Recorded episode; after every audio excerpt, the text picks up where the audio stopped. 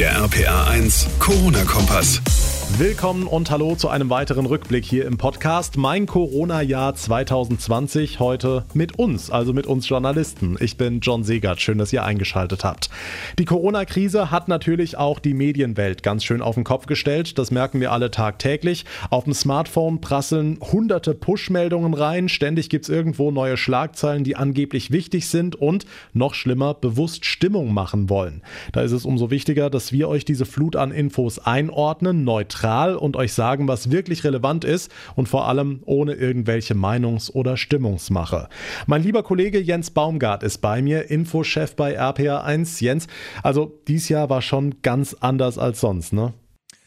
Absolut. Also es war ein, ein wahnsinnig aufregendes Jahr, auch aus Journalistensicht, vor allem, weil man eigentlich zum ersten Mal ja einen Teil der Hörerschaft, wenn auch nur so einen ganz kleinen Teil der Hörerschaft dabei hatte, die das Ganze irgendwie nicht so richtig glauben. Die sagen, hey, das sind Fake News, Corona gibt es nicht oder äh, es ist zumindest nicht so schlimm, wie ihr das da immer behauptet. Also es gab schon auch ganz schön Gegenwind.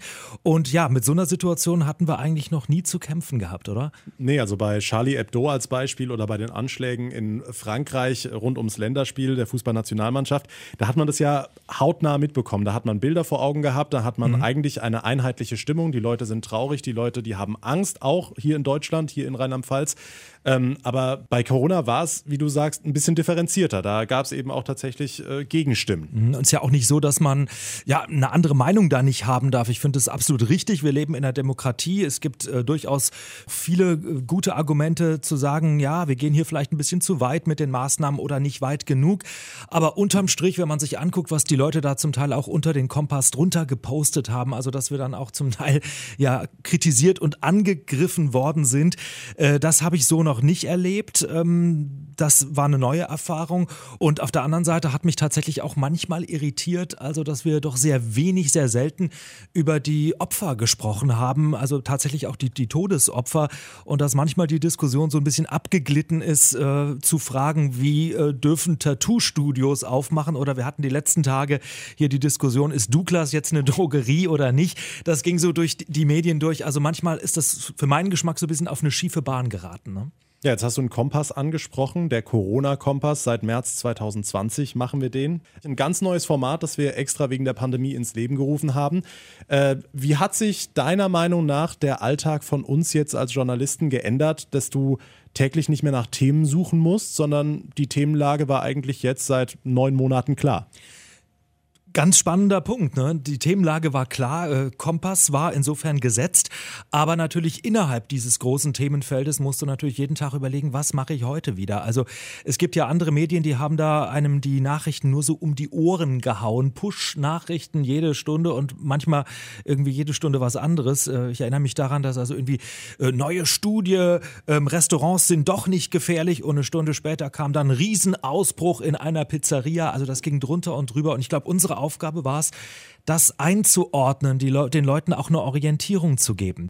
Ja, und das scheint ja auch gelungen zu sein, zumindest wenn man dem Feedback glauben darf. Highlight darunter war ja der Ritterschlag vom Grimme-Institut. Genau, wir waren ja nominiert für den Deutschen Radiopreis äh, mit dem RPA1 Corona-Kompass und das war wirklich eine tolle Auszeichnung für die Arbeit, die wir da jeden Tag machen. Kann ich nur nochmal bestätigen, ja. ja. Bestes Nachrichten- und Informationsformat, also die Top-Corona-Berichterstattung äh, in ganz Deutschland. Wir waren ja in der Sparte die einzigen, die mit Corona mhm. tatsächlich ins Rennen gegangen sind. Ein krasses, erfahrungsreiches Wochenende in Hamburg verbracht. Äh, also da war die Trophäe am Ende gar nicht mehr so wichtig. Es war wirklich eine ganz tolle Auszeichnung für sehr, sehr intensive Monate.